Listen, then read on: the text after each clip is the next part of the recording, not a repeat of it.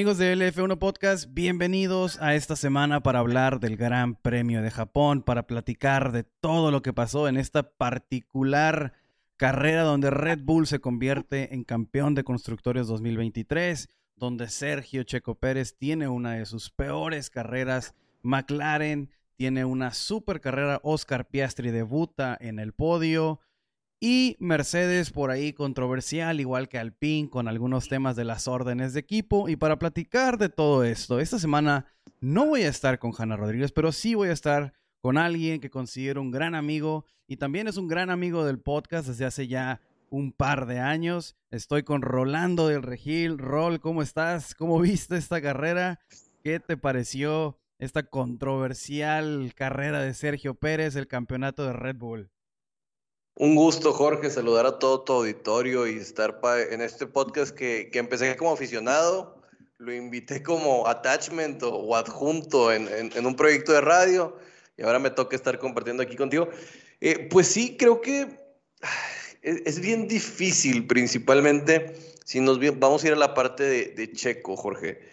Creo que ya es un cúmulo de cosas que se van sumando en esta bolsita de lo que está viviendo Checo y, vuelve a ser esta parte en la cual eh, las puestas a punto, las inseguridades, creo yo, eh, e inclusive hasta la suerte. A veces uno, uno piensa de, manera a veces tan negativa en cualquier aspecto de la vida que, que se le acumulan estos tropiezos y pues para Checo creo que este fin de semana todavía eh, enarbola, acumula todas estas cuestiones que está viviendo.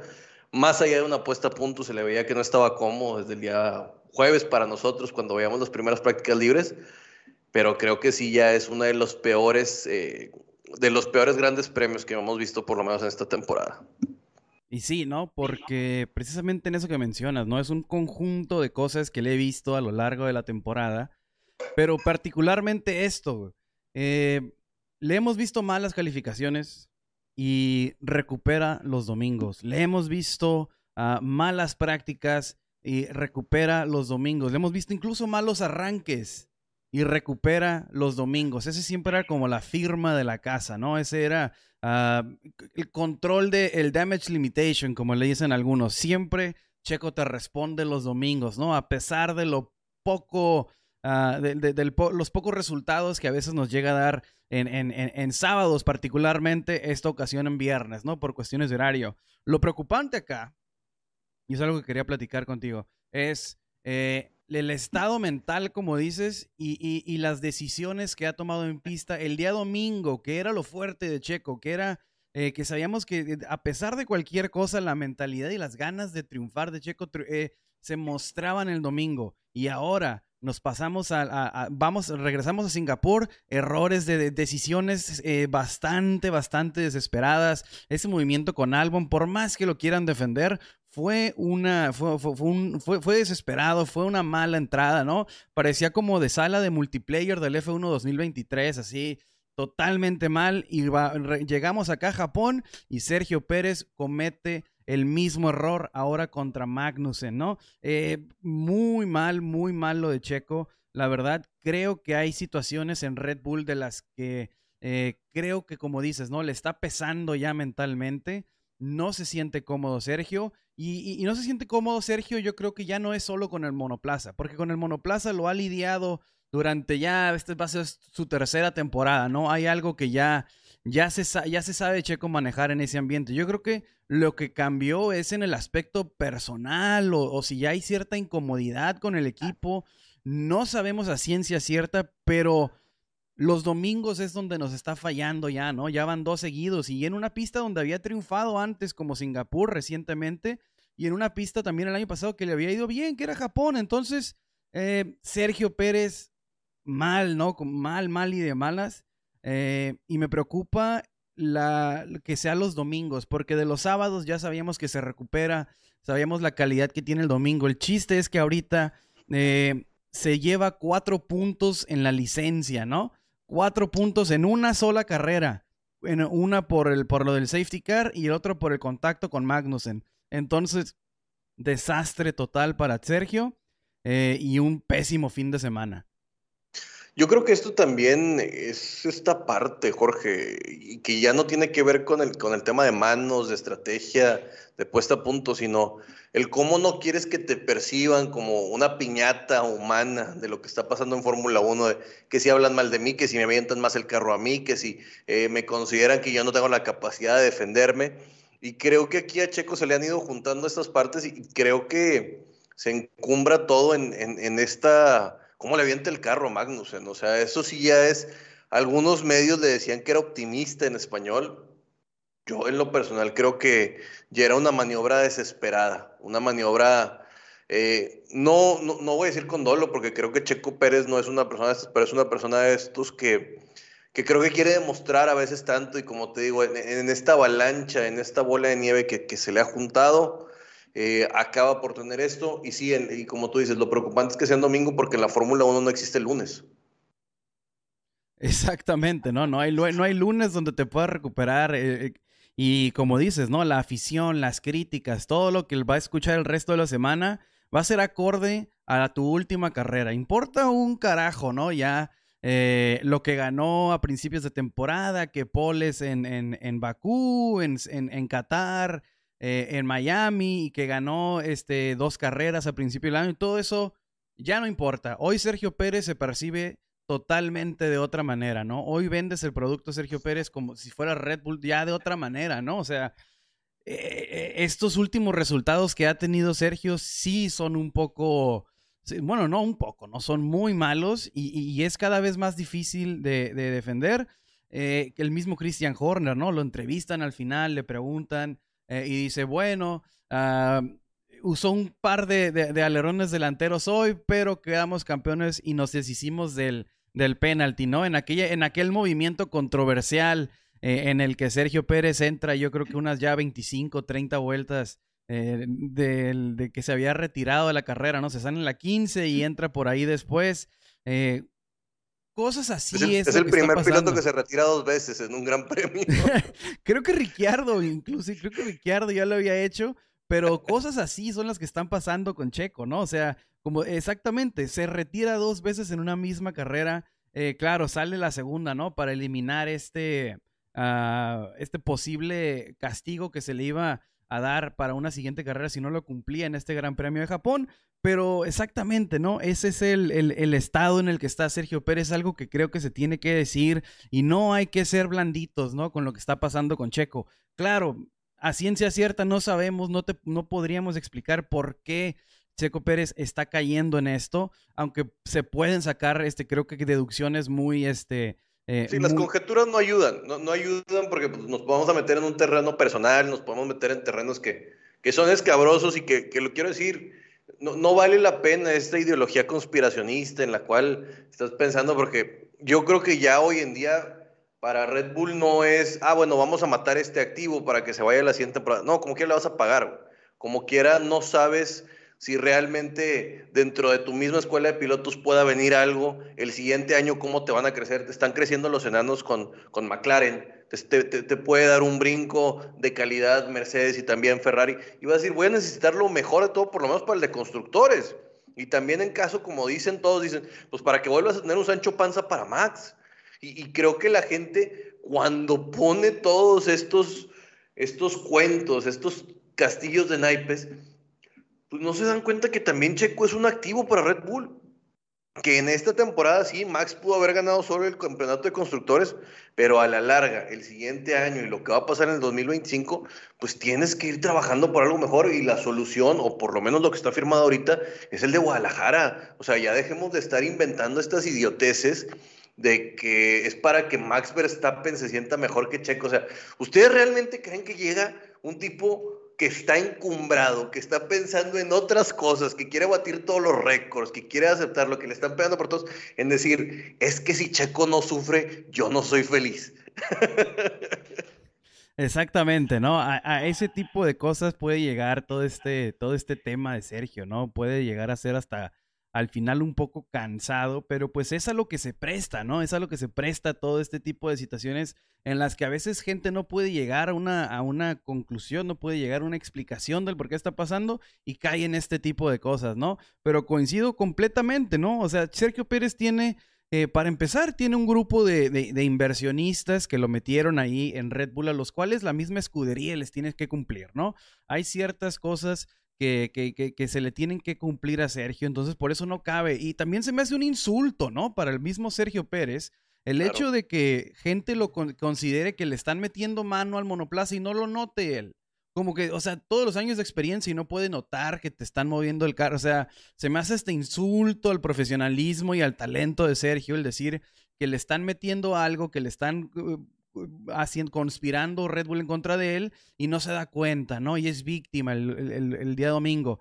Por ahí no va, definitivamente. Lo que está pasando con Sergio son otras cosas, ¿no? Como dices, es todo este eh, bola de nieve que se le está juntando son resultados malos de los que va a tener que salir, ¿no? Y, los que regreso a lo mismo, de los que siempre había salido porque siempre habían tenido prácticas malas, había tenido qualis malas, incluso el mismo domingo había arrancado mal, pero una vez que se daba la carrera, regresaba el Sergio que conocemos, recuperaba, adelantaba y hacía grandes cosas. Estos últimos dos grandes premios es lo que resalta para mí, ¿no? Es lo nuevo con Sergio y no nuevo bueno, es lo lo que no me está gustando, ¿no? Que las decisiones que toma el día domingo están siendo muy malas y esta vez termina pegando a, Kevin Magnussen un error primario saliendo de los pits. Cuatro puntos a la superlicencia en tan solo un día. Nos burlábamos de pilotos como Yuki, como Latifi, como Mazepin cuando lo hacían. Les decíamos cantidad de cosas y, cantidad de cosas y media. Y ahora lo hace Sergio y no podemos no decir nada, ¿no? Sí, no, creo que es este tipo de cosas de tormenta perfecta que, que acaban por juntárseles a ciertos pilotos que va más, reitero, más que por los fierros. y cuando tu mente no está bien, no permite una comunicación sana con tu mismo equipo, para la puesta a punto, para tu misma estrategia. Eh, las condiciones climatológicas, tú sabes que Japón o llueve, o puede estar caliente, o puede estar nublado. Es, es una pista que, no sé si sea el hecho de que septiembre se preste a muchos que los monzones, las temporadas de lluvia, cosas que se, siendo una, una pista tan cercana al mar, eh, cuánto puede afectar y creo que pues desde ahí empiezas mal, ¿no? O sea, es, una pista que te, que te exige que tienes que poner una puesta a punto lo suficientemente buena. La estrategia de neumáticos, como vimos que había diferencia, inclusive se enojó eh, el, el, Magic porque dice que lo mandaron primero y luego salió con los leones, o sea, que lo tiraron a los leones porque salió en tráfico. Y son estas partes que son de comunicación, Jorge, que son de cómo tú lo que estás sintiendo adentro del carro lo comunicas con tu equipo y cómo tus ingenieros también entienden tu sentir para ver la forma en la cual, oye, pues ando con confianza, pues aguanta el carro porque estoy teniendo una buena gestión de llantas. Como cuando no las tienes, dices, bueno, vamos por un undercut o un overcut para ver cómo se pueden hacer las cosas en estos momentos o inclusive apelar a la suerte para que pueda haber una bandera amarilla y que tú te hayas quedado afuera y entres para, para poder obtener ventaja. Y esto es comunicación y reitero, cuando tú, tú no estás eh, en este escena automovilístico, de la Fórmula 1 que, que, no lo tienes, no te sale. O sea, estás pensando en otras cosas y aquí un milisegundo, una mala curva, significa no entrar a Q3 o no estar en Q, 2 de lo que te puede significar en, en, cómo acabas bloqueando los neumáticos y, y ya acabas teniendo una desventaja. Y, así hay que decirlo, porque del otro lado vemos a, un McLaren que con Piastri y con, Lando han revivido y, que empiezan a darles tranquilidad. Y te odio, Zach Brown, porque me deja zapato todo abandonado y acá te veo sonríe y sonríe.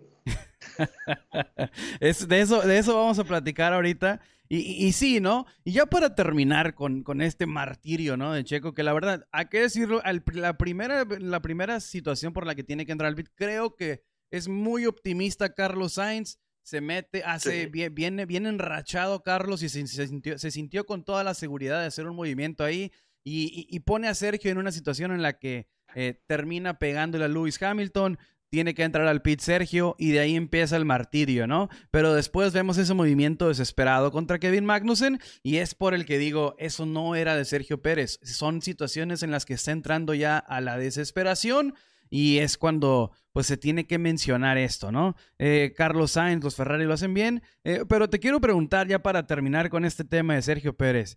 Eh, ¿Se te hace buena idea con todo lo que estamos hablando, con las situaciones que se están presentando ya estos últimos dos fines de semana? ¿Se te hace buena idea Sergio Pérez que se prolongue su estadía con Red Bull hasta 2025, digamos tope, ¿no? Porque el 2024 se supone, aunque es Red Bull, se supone que ya está en 2024. ¿Se te hace buena idea para el mexicano seguir en Red Bull hasta 2025 o tú eres de los que cree que, debería buscar eh, opciones diferentes, ¿no? Para ver otra versión de Sergio, para regresar a, a una, a un, este, ¿cómo decirle? como algo más. Hacer cabeza de ratón en vez de ser de cola de león. Exactamente. No, yo creo que eh, tú sabes que yo soy un fanático de los deportes y, siempre tienes que buscar la mayor manera de competir, Jorge. O sea, si tú estás ahí para, para sentirte apapachado, si estás ahí para sentirte eh, que no vas a tener problemas y que siempre estés jugando a la víctima y, si sacas un podio que, que, te lleven a pasear por reforma, eh, en, un, en, un desfile, pues no, yo creo que Checo ya probó las mieles de ganar, ya probó las mieles del protagonismo y, y, creo que va a ser su última. O sea, lo que cambia la otra escudería que llegue, no creo que Toto Wolf vaya a apostar por él en Mercedes, no creo que Ferrari eh, vaya a decir, bueno, hay que traer a Checo porque eh, trae mucho auge de clientes en Latinoamérica. Y, y, les voy a decir una cosa, si fuera por eso, Juan Yu tiene un mercado mucho más grande que el de Checo, que se llama China. o sea, literalmente tiene un mercado mucho más grande que el de Checo. O sea, tampoco hagan estas matemáticas de son 8 millones en Holanda y acá somos 135 millones de mexicanos y quién sabe qué. Créanme que cuando llegue el Gran Premio a China y esté Wang Yuzhou se van a dar cuenta también de cómo se genera en base a otros. O sea, estos números que ustedes se meten en la cabeza a, mucha gente y, que, que, estas baraterías que se acaban por vender en, en, en, ciertas cuentas no jalan, o sea, no, sostienen, porque al fin de cuentas tiene que haber algún grado de talento o algún grado de billete suficientemente sostenible. Y Checo había demostrado con talento y con, también con capital lo que tenía. Checo, desde mi punto de vista, eh, ya una vez que acabe esta temporada, se tiene que concentrar mucho y, buscar cómo rehacerse, reconstruirse, porque Jorge, ya son tres años y no podemos seguir, bueno, él no puede seguir diciendo, es que hacen un carro para sobreviviraje, para oversteering, a mí no se me acomoda. Pues papito, ya llevas tres años, O sea, ya, ya va a ser tu siguiente temporada, ya no puedes venir con eso porque sabes hacia dónde va a llevar Adrian Newey este carro, sabes hacia dónde va a atender y pues creo que es el, por los fierros, creo que es la, la, escudería en la que cualquiera quisiera estar, por lo menos para que digas, bueno, tuve la oportunidad de ganar 5, 6, 7 grandes premios. Y para ser campeón de constructores, ¿no? Para seguir poniendo a, el, récord de, piloto mexicano, ¿no? Porque es el primero que lo hace. Es el primero que compite esos niveles. Hemos tenido grandes eh, eh, eh, ejemplares, hemos tenido grandes pilotos, pero Checo es el que lo ha hecho mejor Checo es el que ha tenido los mejores resultados. Y coincido en eso, ¿no? O sea, no puede Checo echarse para atrás, salvo que, eh, por ejemplo, venga un proyecto como, como Hamilton, le, lo, se burlaron, ¿no? Cuando de McLaren pasa a Mercedes en aquel eh, ya lejano, ya 10 años, ¿no? 2013, y dice, no, pues cómo te vas del equipo grande al equipo chico y ve lo, cómo resultó la historia. Pero estás hablando de un Hamilton eh, ya campeón del mundo, joven, que, que e-, Ese es el tema, la edad. Exacto. O sea, sí tenía para invertir cuatro o cinco años. Exactamente. En este caso, pues no, sabemos que, pues quieras o no, un piloto de 40 años, un piloto de 37, un piloto de 36, pues también eh, los reflejos eh, se empiezan a mermar y tienes que ser un fuera de serie para mantenerte eh, a esas edades. Exactamente, ¿no? Eso es, eso es algo que va a tener que considerar Checo para el futuro. Y a lo que iba con eso es, por ejemplo, o eh, el año que viene o en 2025 podríamos considerar quizá volver a Sauber, a lo que ahorita es Alfa Romeo, como bajar un escalón. Pero para 2026, ya nombrado Audi con motor hecho en casa, podría resultar un movimiento quizá del mismo calibre. Pero eso, ya es muy optimista. No es algo también que yo creo que Audi esté eh, volteando a ver a Sergio, ¿no? Y menos con este tipo de actuaciones, por más talentoso y por más grandes eh, actuaciones que haya tenido en el pasado, no se está haciendo ningún favor con esto, entonces pues va a tener que recuperar, va a tener que, cambiar la imagen que está generando ahorita, porque lo dijo en entrevistas, ¿no? Lo dijo en una entrevista en línea hace como un mes, que planeaba quedarse a, ver cómo funcionaban las reglas de 2026. Entonces, pues va a tener que, que, pues que hacer mejores las cosas para que un equipo que quizá con un cambio de reglas pueda repuntar, pues poder dar la sorpresa por ahí, ¿no? No, hacerse, tienes que notar tu valor, más allá de lo comercial, como lo que decía ahorita, tu, tu valor dentro de la pista, si va a ser para un nuevo equipo, pues para el desarrollo, o sea, tu experiencia, lo que llevas, eh, tu, tu, bagaje, pero pues también tienes que demostrar que, que, tienes temple, porque ahora sí que estuvo ya en, en, la palestra superior, Jorge, donde sí te van a estar dando trancazos, donde salen los Ralph Schumacher, donde salen los británicos, donde salen hasta los argentinos a tirarte, pues, pues va a pasar. Así que, pues también tiene que venir esta evolución de que la piel se hace más dura, de que las, la cabeza eh, se, se, vuelve teflón para este tipo de cosas y saberlo manejar. Y eso es todo, o sea, no, no, nos queda más que especular. Y, a mí me gusta en, en el tema de que la especulación sea deportiva, no sea una especulación de otras cosas, como ya hemos dicho. Exactamente, ¿no? Pues bueno, Checo Pérez, Japón, desastre, la verdad, pero algo más pasó en ese equipo este fin de semana y es que se convirtieron campeones. Son campeones 2023, algo como tú hiciste un comentario muy cierto hace rato, creo que con los mismos puntos de Max Verstappen hubiera pasado eventualmente, pero pues con esta combinación Max, Checo, Christian Horner, Adrian Newey, el, el, odiado, el infame Helmut Marco es parte del equipo, nos pese o no, es parte de este de esta combinación, Jonathan Whitley, Giampiero Lambesi y demás, eh, son campeones 2023, hicieron las cosas de maravilla, la verdad, eh, quizá no fue la temporada más, más emocionante, yo sé que hay mucha gente que, que se introdujo a la Fórmula 1, ¿no? Con Drive to Survive y, y, se estrenaron en un campeonato como el 2021, eh, pero esta, esta temporada 2023 también así es la Fórmula 1 muchas veces, ¿no? Muchas veces es un equipo que le atina al paquete, es un equipo dominante, es un equipo que hace las cosas mucho mejor que el resto. Lo vivimos ya con diferentes escuderías en años anteriores.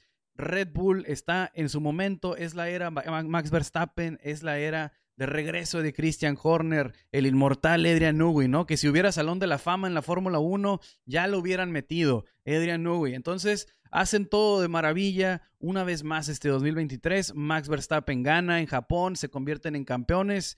Red Bull Racing, ¿no? Escudería austriaca, eh, que la verdad, a Lagos ya me cansé de darle, son campeones, lo hicieron grande, entonces vamos a ver qué depara después, ¿no? Sí, yo creo que, mira, eh, mucho especuló de todos los cambios que había.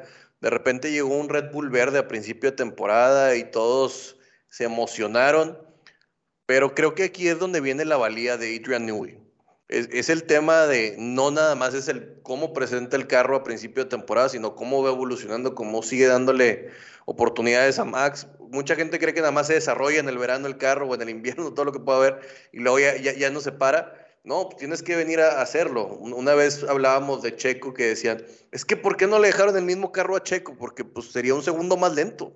Y Red Bull tiene esa valía de que incluso tuvieron recortado el gasto porque sabíamos que se habían pasado en el año pasado, eh, de hacerlo de la manera más inteligente y de entender las, las situaciones que quiso poner la FIA de por medio para hacerlo más eh, equilibrada la competencia, que creo que a fin de cuentas le salió por, por, el, el tiro por la culata a la FIA, como ya es costumbre que le salgan las cosas y que Newey es la parte de, de, esta simbiosis que tiene con Max Verstappen de, de, generar un carro rápido, de generar un carro que pueda girar bien, eh, que pueda asumir los riesgos. Es un carro difícil, o sea, lo, no, no, no, nada más lo dicen, lo ha dicho Albon, lo ha dicho Ricciardo, o sea, es un carro que va enfocado a Max porque Max sabe tomar los riesgos, porque se tienen que tomar los riesgos cuando estás en una Q3 para poder llegar al, al, al máximo nivel y, y creo que eh, eso es lo, lo, que puedo decir. O sea, un gran piloto, eh, un, un, buen ingeniero te puede subir al podio, pero un gran piloto con un gran ingeniero te hacen dinastías. Y esto es lo que estamos viendo aquí, eh, que, que, mucha gente quiere demeritar a Max Verstappen. Eh, sí, hay que admirar a, a, Newey, pero también lo que hay que decir de, Max Verstappen es, es un monstruo, es un monstruo de 24 años, que no le tiene miedo a nadie, que podrá ser muy antipático, que podrá tener eh, gente que lo rodea que, que, no nos va a caer bien, que no los vamos a querer invitar a la posada de este año, pero que a fin de cuentas es eficiente, Jorge, y que tiene el temple y, y que sabe ir a tirar trancazos, que sabe moverse en este ambiente que es muy político y que pues, sabe llevar el agua para su molino y no dudemos que, que sean dos o tres campeonatos más por lo menos en lo cercano para este holandés. Exactamente, ¿no? Por lo menos 24 y 25 sin cambio de reglas, con la regla esta de congelación del motor. No veo, la verdad, un brinco de un segundo y medio de, de, de, Ferrari ni de Mercedes, la verdad. Ojalá, ojalá. Pero es algo que no, no, no, no pasa, ¿no? La verdad, en toda la era Mercedes no lo logró hacer ni Red Bull, ni Ferrari, eh, que, que, son los que eh, en, los última, en la última década han sido los más cercanos y la verdad se me hace muy difícil con todo este tema del purposing, ya no solamente es el efecto suelo, entonces hay muchas cosas que solucionar eh, para dar el brinco, alcanzar a quien desde el inicio lo hizo bien, que son Red Bull. Como dices, excelente trabajo de Adrian Newey, excelente trabajo de Max Verstappen. Y para mí Max Verstappen es, o sea, se define tan fácil como esto, ¿no? No, no hace errores, no hace errores. Eh, y cuando hizo uno, que fue en Miami, lo compensó ganando y lo ganó por cinco segundos, aún, aún así iniciando detrás, ¿no? Eh, la 12. Exactamente, o sea, la verdad, esta es la era Max Verstappen. Lo que pasa es que estamos acá, queremos, quisiéramos ver a un checo más participativo, más ganador, pero también hay que darle el crédito a Max Verstappen de que es el mandamás de esta temporada, de, esta era híbrida, turbo híbrida. O sea, está haciendo las cosas también que ni siquiera impacta en el tope de gastos, acabándote un alerón, alguna cosa, güey. O sea, imagínate, realmente, o sea, tú chécale. O sea, hasta en el tope de gastos, Max Verstappen está haciendo las cosas tan, tan bien que al grado le, que no lo hizo, no lo está haciendo Checo, o sea, ver lo que está gastando, o sea, es, es, importantísimo, güey. O sea, ¿cuántas veces no dijimos por qué se puede ir Max Schumacher de, de, de, de Haas? Por lo que está gastando en choques. Logan Sargent va también para ese lado que se está acabando el presupuesto. Son cositas que se valoran, son cosas bien importantes en este tema y que Max las hace, o sea, no nada más valor en el que, ay, ganó porque tiene carro. Güey, ganó y no se gasta el carro, güey. O sea, ni siquiera, ni siquiera eso lo, ponen en el sentido de que no ha tenido un solo DNF, Jorge. Si se valiera, podría reutilizar las, las llantas, ¿no? Los neumáticos. si fuera legal, hasta se ahorrarían eso Pirelli. Pero sí, la verdad es que Max Verstappen lo hace increíble, ¿no? Y no, y no, no, ya sabemos que Max es, como dices, es antipático, cae de madre, ¿no? Pocos amigos. Pero la verdad, es que no comete errores. No le cuesta al equipo. Eh, hay, hay gente, por ejemplo, en redes que se dedica a estimar los precios y Checo ya le está llegando a los 2 millones, Carol. Entonces, es preocupante, ¿no? La, situación en la que está Checo. Y tienes toda la razón. A Latifi y a Mick Schumacher los estábamos colgando por lo mismo. No, y te lo voy a decir, los ganadores no siempre caen bien. Hasta que Tiger se retiró, muchos vinieron a, a, a papachar a Tiger en el golf porque decían que era antipático, que no se juntaba, digo, y también por los dólares que les llevó. Y hay muchos deportistas que mientras están en su prime no los quieren, güey. Digo, y probablemente a lo mejor va a ser el caso de Max, de que ya en el momento que se retire, pues va a ser mucho más mediático, mucho más relajado.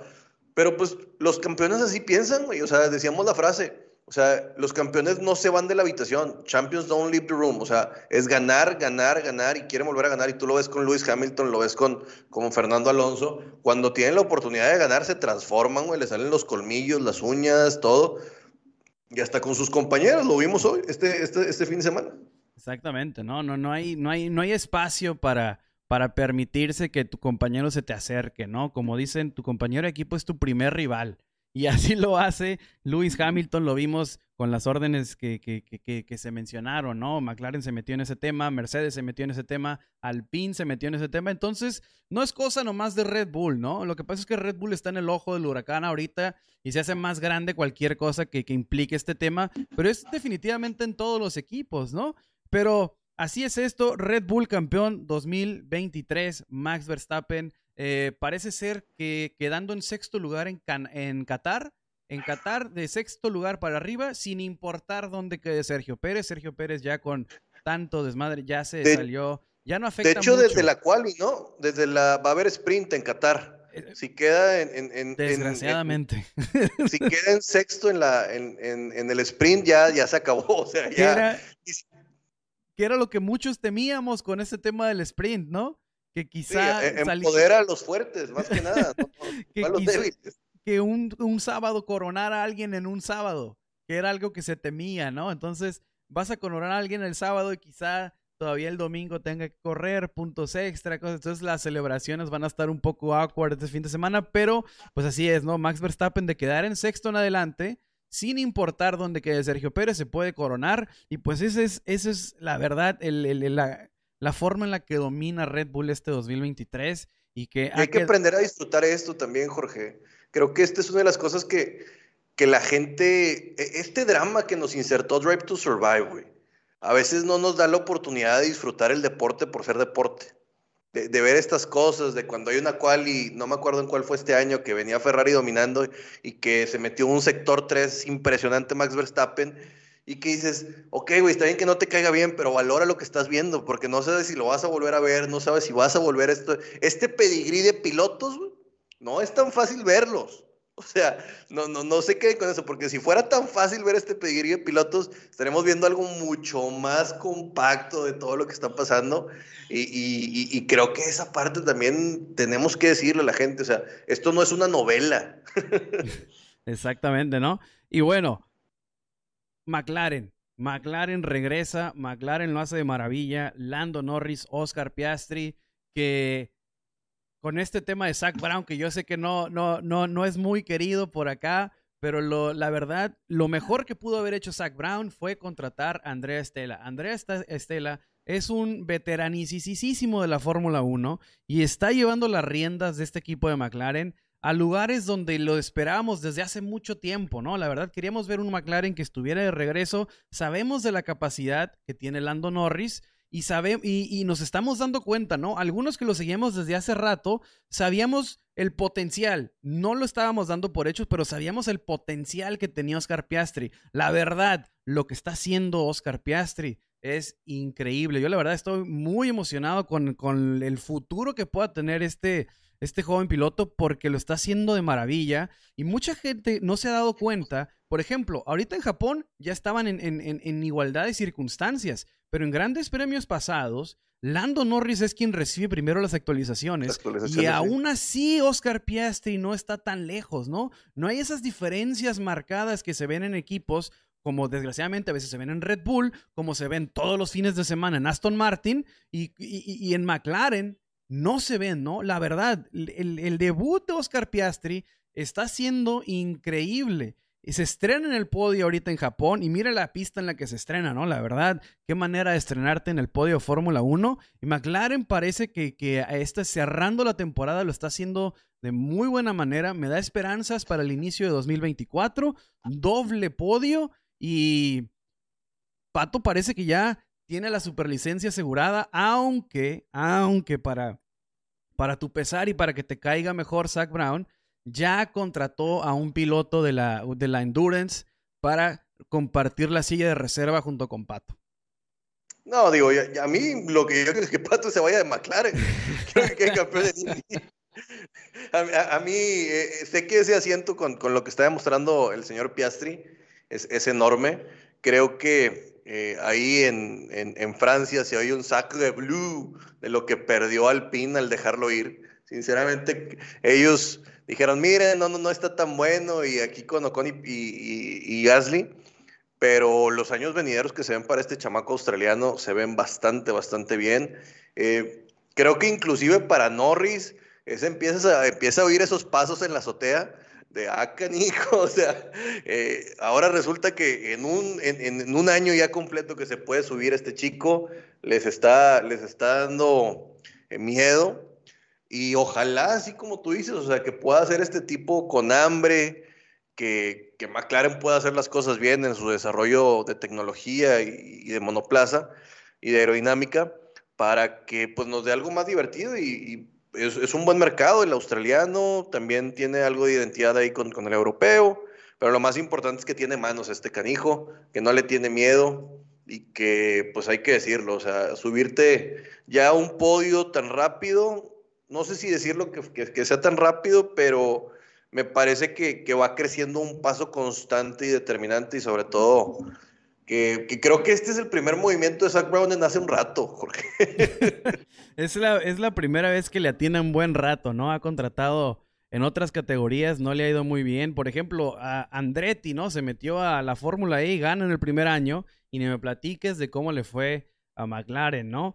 Pero como te repito, lo mejor que hizo eh, Zach Brown fue contratar a Andrea Stella. Y algo también, ¿no? Que, que, me, que me emociona para el futuro de McLaren es que ya tendrán su propio túnel de viento, ¿no? Ya tendrán eh, cómo, cómo fabricar un, monoplaza sin tanto pedir favores que usan el túnel de acá, que las partes se fabrican allá.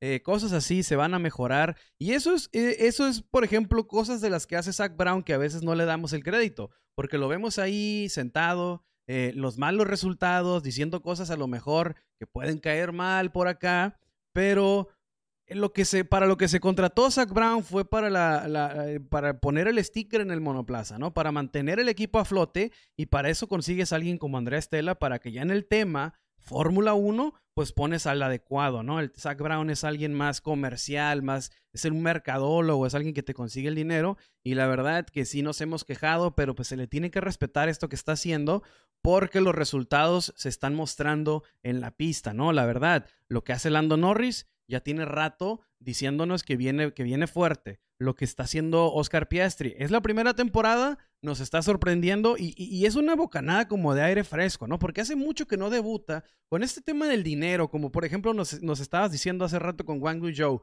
El dinero, eh, es, pilotos como él, pilotos como Mick, pilotos como Mazepin, el mismo Logan Sargent que está haciendo un desastre, el ya difunto Nick DeVries, eh, debutantes así es a los que últimamente estaban llegando a la Fórmula 1 y es una bocanada de aire fresco Oscar Piastri, ¿no? La verdad eh, que en su primera temporada ya está en el podio, que está haciendo las cosas tan bien. No mirábamos a alguien así desde George Russell, pero la verdad, George Russell tenía la limitante de estar en un equipo como Williams que no pintaba para nada y la verdad, fortuna para Oscar que eh, eh, el, el Otmar Safnauer no hizo las cosas bien, lo dejó ir terminó hasta teniéndole que pagar. Y, ahorita está este, en un equipo de media tabla en donde las expectativas no son tan bajas para no esperar nada de él, pero tampoco son tan altas como para que se lo coma la presión. Está en el equipo adecuado, está haciendo las cosas muy bien y la verdad que me da gusto que McLaren esté parcialmente de regreso porque sabemos que desaparecen también como pasó el, el Gran Premio de Singapur, pero parcialmente McLaren hace las cosas bien y pues la verdad, qué bueno.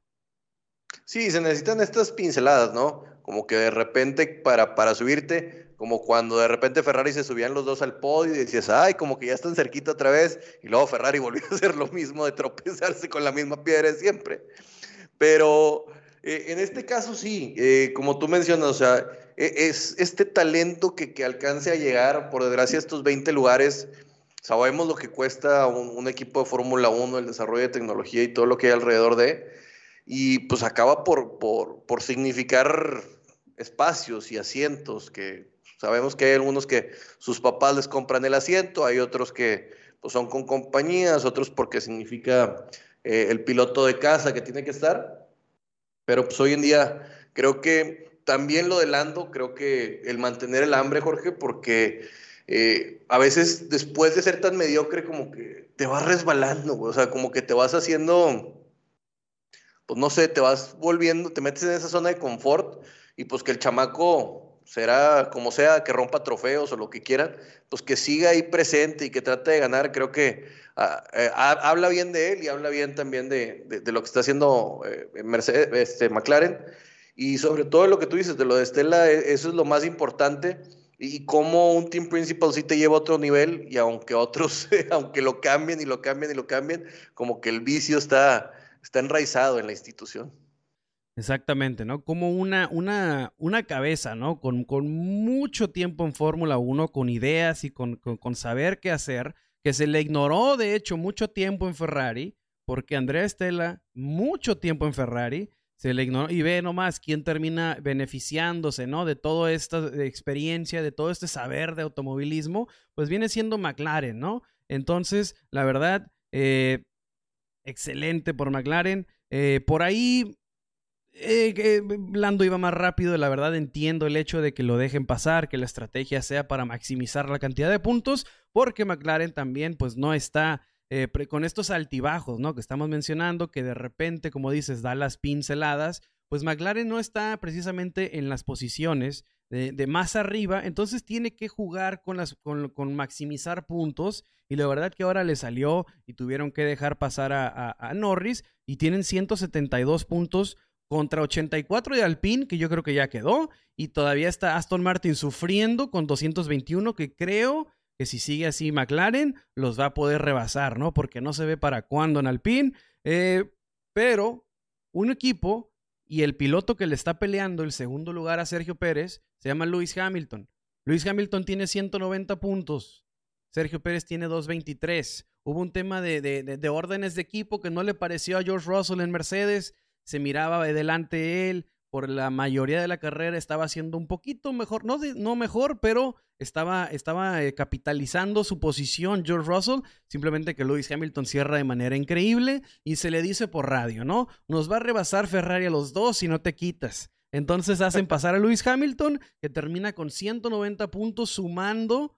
Y Sergio Pérez, la verdad, que no se puede confiar ese segundo lugar, ¿eh? Eso es otro tema. Es otro tema, pero no se puede confiar ese segundo lugar porque es Lewis Hamilton en un Mercedes que está repuntando, tiene 190 puntos. Y viene Brasil y viene México, que son fechas que son de altura, que a ese motor de Mercedes le ayuda bastante, donde la aerodinámica no pesa tanto en ese tipo de cosas a lo mejor. Así que cuidado porque si Checo ya tiene que empezar a, sumarle otra vez, a hacer que rinda el asunto y, sí, lo de lo que tú mencionas, Jorge, es porque pues ya viene esta parte de cerrar. De, acuérdate que son dineros.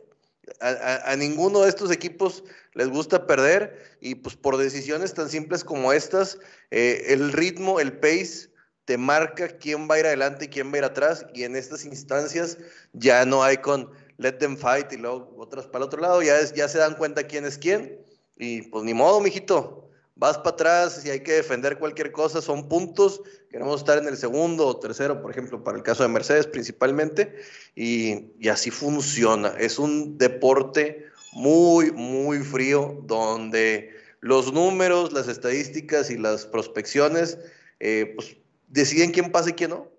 Exactamente, ¿no? La verdad que hay que tener cuidado, Sergio Pérez, porque tienes que sumar, porque viene, como dices, viene la altura, viene México, Viene Brasil, eh, grandes premios en donde el año pasado a Mercedes le fue muy bien. Mucha gente, de hecho, se quedó con la idea de por esas fechas de cómo cierra Mercedes, creyeron que iba a regresar en un 2023 más fuerte. Entonces, teniendo eso en mente, pues, yo creo que Sergio Pérez tiene que, tiene, que, tiene que sumar porque Lewis Hamilton sabemos que va a ir a quitarle ese segundo lugar, ¿no? Sabemos que va a ir por todas, como dices, es de esos pilotos que ya ganaron, que quieren ganar y que nunca van a dejar de querer ganar, entonces no va a tener ningún tipo de misericordia, ¿no? Con el mexicano. No, y porque es personal, es personal. es personal. El primer campeonato de Max llega porque este desgraciado lo estuvo deteniendo, fue, el, fue, fue un subartífice de esto y para Mac y para Luis, el hecho de poderle quitar la cosa más importante para Checo que pudiera haber, por más que tengan mucha educación y politeness ahí, ¿tú crees que no se lo va a querer arrancar del hocico? O sea, esto es personal.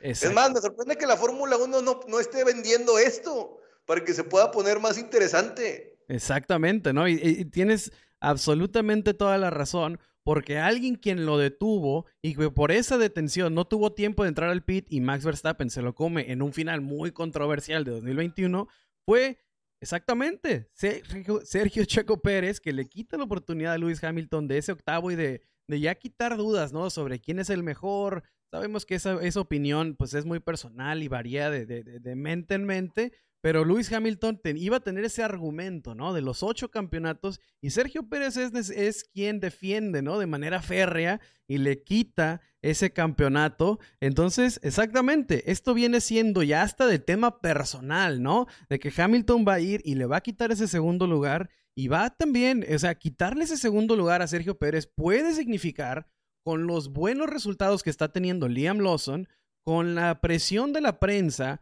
de que están poniendo a Daniel Ricciardo, eh, puede terminar feo este tema para Sergio Pérez, ¿no? Porque muchas de las críticas se están como, como que las están bajando de pechito o como que se están amortiguando con el tema o con, con decir sigue en segundo lugar. Sí, pero está en segundo lugar. A final de cuentas, Checo está cumpliendo, ¿no? Dirás lo que quieras, tiene sus altibajos, pero Checo cumple a final de cuentas al estar en segundo lugar. Que faltando uno o dos carreras o lo que sea, se lo quiten. Ahí se acabó el cuento, ¿no? Yo creo que ya eh, defender a Checo va a ser muy difícil. Y la verdad, con este tema que te digo, de Daniel Ricciardo, de Liam Lawson, de que son dos, dos jóvenes, que yo a Yuki Tsunoda ya lo veo más fuera que dentro por todo el tema de Honda. Exactamente, todo el tema de Honda, Aston Martin, por ahí yo no, no me sorprendería el movimiento Yuki Tsunoda 2025, pero Ricciardo, Lawson, malas actuaciones de Sergio Pérez, por ahí se puede dar algo que no nos va a gustar. Sí, es, obvio, y, por eso te lo menciono. O sea, yo creo que Lewis Hamilton tiene esa motivación. Eh, el mismo Toto Wolf, creo que también en, este sentido es todo lo que podamos agregar esta, esta, esta celebración, porque sí existe este lado oscuro, hay que decirlo. Por eso ya, ya lo asumieron, Jorge, ya el embracing de, de estilo Star Wars, de ya vamos a poner el Mercedes negro a la chingada o sea, ya eso de ser las, las flechas plateadas era cuando éramos buenos, cuando ahora ya, ya vamos a estar en el lado oscuro, vamos a tratar de hacer las cosas de esta manera. Y creo que para Checo el poder ganar un gran premio de lo que pudiera quedar de la temporada sería ideal eh, para poder dar ese golpe de autoridad, de decir, bueno, ya me voy con una tranquilidad de un poquito de, después del el summer break, estar un poquito más tranquilo. No se lo va a poner fácil ni siquiera a su compañero, porque no va a decirle, ah, sí, güey, gana para que estés más tranquilo. No, madres, yo quiero seguir ganando todo lo que pueda, imponer todos los récords que me pueda comer hasta el. Tú te comiste una hamburguesa, güey, yo me como dos. Así está Max ahorita. E, e, en, todo lo que haga, porque si le dicen, eh, Mick Schumacher, güey, se tomó una botella de Bacardi, este vato ahí se va a tomar dos, nomás por decir que, que, que, que pudo más que Michael Schumacher, que Ayrton Senna, que lo que quieras, y, lo, eso es lo que hacen los grandes. O sea, no se anden con, con la idea de que, ay, qué malo es. No, así es, así va a pasar. Checo tiene que demostrar, tiene que ganar bajo sus términos. Pero ya eh, estas dos semanas ojalá le sirvan, le sirvan para, para este tema porque pues todos van a querer asegurar sus lugares. O sea, el mismo Carlos Sainz demostró ganando esta temporada para decir, eh, güey, Leclerc a lo mejor no tiene la personalidad para ser piloto número uno. Exactamente. Hay que decirlo. A mí, Leclerc, después de aquella lloradera por radio que escuché por el segundo lugar, se me figura que es un piloto que las gónadas no le han bajado y que con el debido respeto, yo veo a Carlos Sainz, a lo mejor no es el mejor, no, no, no es mejor, no son mejores manos, pero sí es mejor temple y un pecho que aguanta más balas.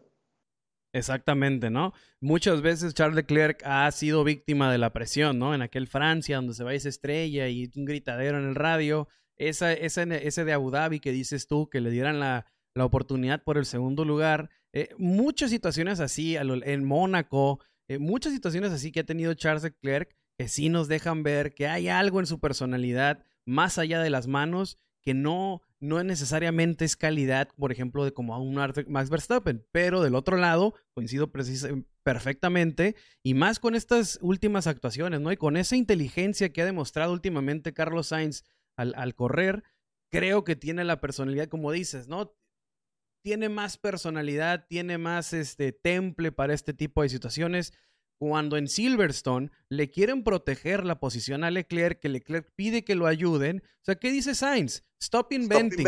Stop inventing. No a menos que me, o me apagas el carro, güey, o me dejas hacerlo. Exactamente. O sea, no va y voy por todas. Exactamente. Entonces, coincido, ¿no? La verdad que sí, Carlos Sainz ha demostrado. Sí es, sí es un poco mayor, creo que es unos dos o tres años mayor, pero de todas maneras, ¿no? Son cosas que ya Charles Leclerc no es, ningún ¿A dónde los vas a ir a encontrar? Exactamente. si hablábamos de que no llega talento por lo que está pasando con el capital que llega, ahora dime a dónde vas a ir a encontrarlo.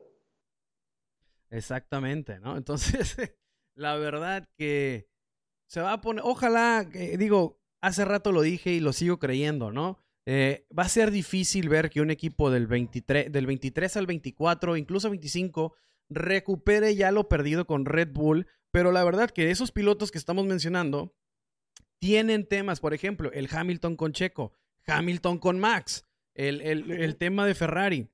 Si se llegaran a acercar, si podemos ver una, cómo explota, por ejemplo, un George Russell con un auto ganador, la verdad se podría poner muy bien, pero la realidad del 2023 es esta, y es que Red Bull es campeón, es que Max Verstappen está intratable, son los Mercedes recuperándose, los altibajos y, Aston Martin pilotando con uno, con nomás un, un, mono, porque la verdad Lance Stroll no da absolutamente nada para, para, para nutrir al equipo, y pues esa es la realidad, ¿no? De la parrilla. Y ya para último, ya para cerrar este tema, eh, se confirma en Alfa Tauri, ¿no? Y es algo con, no necesariamente con lo que yo estoy de acuerdo, pero eh, confirman a Yuki Tsunoda 2024, confirman a Daniel Ricciardo 2024 y dejan a alguien que lo está haciendo muy bien y con esta necesidad de jóvenes talentos que te platico, dejan fuera a Liam Lawson, eh, Christian Horner en alguna entrevista le hacen, le, le cuestionan, ¿no? La decisión y de si le privarían o si le dijeran no te vayas a Williams, por ejemplo, con el desastre que está haciendo Logan Sargent,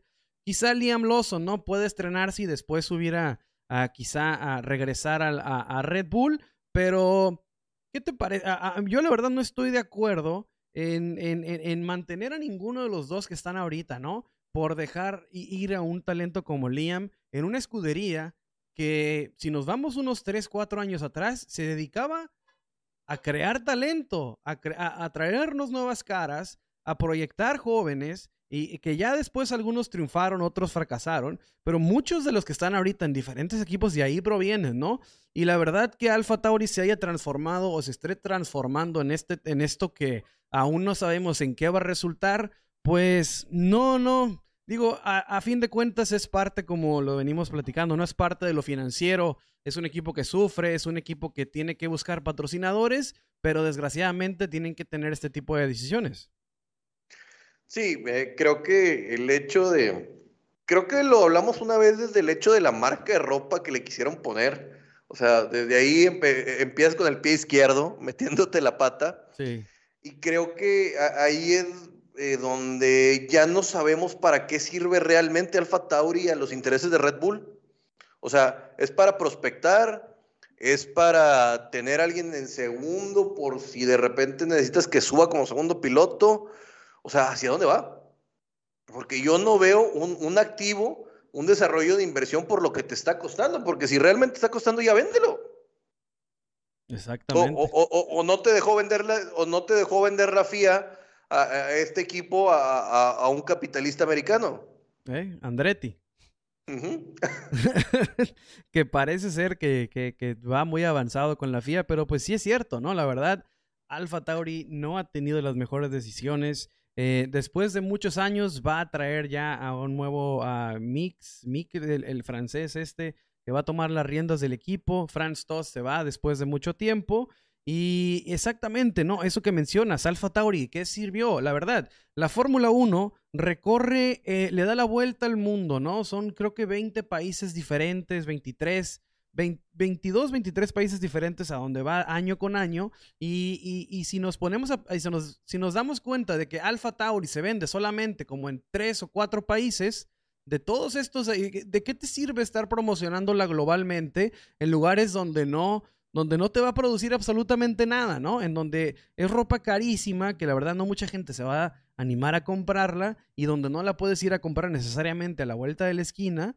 Eh, terminó por eh, inevitablemente fracasar el proyecto y hoy se habla de Adidas, se habla de Hugo Boss, se hablan diferentes marcas, ¿no? Que ya son las dos más avanzadas, pero definitivamente el proyecto Alpha Tauri termina en, tener que renovar a pilotos como Ricciardo, ¿no? Que vienen ya de dos años terribles, uno descansando y pues, así, así, así, así tristemente termina esta historia de Alfa Tauri.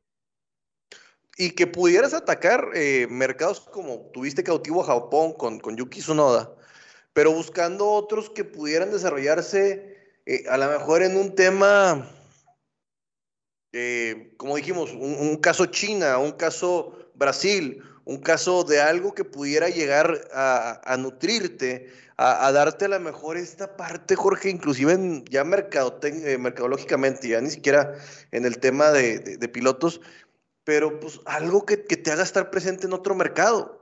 Porque pues Red Bull, güey, lo que ha levantado Red Bull, tiene carreras de aviones, tiene gente tirándose como de 200 metros al agua, tiene eh, presencia en rallies, tiene presencia en todo. Y si tú me dices que tu máxima expresión de competencia, güey, que es la Fórmula 1, la estás zurrando con tu segundo equipo, güey, algo está mal. o sea, algo está muy mal. Exactamente, ¿no? O sea, digo, porque pues, tienen los New York Red Bulls, o sea, todo, y me dices, una cosa tan importante que te pues le dicen el gran circo, imagínate, y, tan importante como un equipo de Red Bull eh, de, de, de Fórmula 1 y la estás regando tanto como lo que está pasando, yo creo que sí, aquí a veces les puede llegar a pesar el, el hecho de, de querer competir en lo deportivo, pero también no hacer lo deportivo, sino ya se acostumbraron a resultados inmediatos eh, y a lo mejor sí están pasando por una crisis financiera, por lo que dijimos de lo que se estaba antes, y pues están buscando tener cautivo al mercado. Está liando con Daniel Ricciardo, que personalmente es una persona muy mediática, pero pues las manos ya no le dan, ya no está la confianza, ya no tienes muchas cosas, y a lo mejor no tienen ganas de desarrollar otra personalidad u otro, otro talento. Así es, ¿no? Desgraciadamente, ese es, en eso está culminando, ¿no? Lo que en algún momento llegó a ser eh, una escuela, una cantera, entre comillas, porque a final de cuentas, pues está en el ámbito profesional, no se le puede considerar una cantera, pero más o menos funcionaba una como granja, tal, ¿no? Es una granja. El término correcto sería granja, así le dicen en la MLB. Exactamente, ¿no? Es una granja, de ahí sacaste a Max Verstappen, a Dean Ricciardo, a Danik Villa, a Pierre Gasly, a Carlos Sainz, a cuánto piloto, a Sebastián Vettel, o sea, campeones del mundo ha salido de ese proyecto y hoy en día está hundido en, números rojos, en deudas, en, eh, eh, en, a ver quién se anima a rescatar el barco. Y pues, desgraciadamente, así parece que terminará la, la historia de Alfa Tauri. Para 2024 ya está confirmado nuevo nombre. Eh, y entonces, pues no queda más que cerrar este episodio. La verdad que ha sido un absoluto gusto estar platicando contigo de este tema de Checo, de Red Bull, de los campeones. Ya vamos a volver, ya vamos a volver. Ya, ya, ya, ya te conté. Esperemos que ya tener nuestro propio canal de, un, de una bombota que viene. Mucha gente no lo sabe, tú sí estás al tanto. Viene un, un trancazo grande. Eh, para regresar, porque tenemos una deuda hoy con, con el público de, otra gente que, usurpó lugares que no debía, que, le han quitado valor a lo que hicimos en este nicho de Fórmula 1, principalmente tú, eh, que lo sigues haciendo muy bien y te agradezco la invitación. No, no, te agradezco a ti, la verdad, de haber compartido esta horita ya que se está dando a platicar de Fórmula 1. Y pues nada, gente, muchísimas gracias por escucharnos una semana más. Recuerden escucharnos en ah, Spotify, Apple, Amazon Music, toda cualquier plataforma donde escuches tus podcasts favoritos. Síguenos en arroba LF1 Podcast, Instagram, Facebook, Twitter. Muchas gracias, Rol. Muchas gracias a ustedes que nos escucharon. Nos vemos la semana que viene. Bye. Adiós.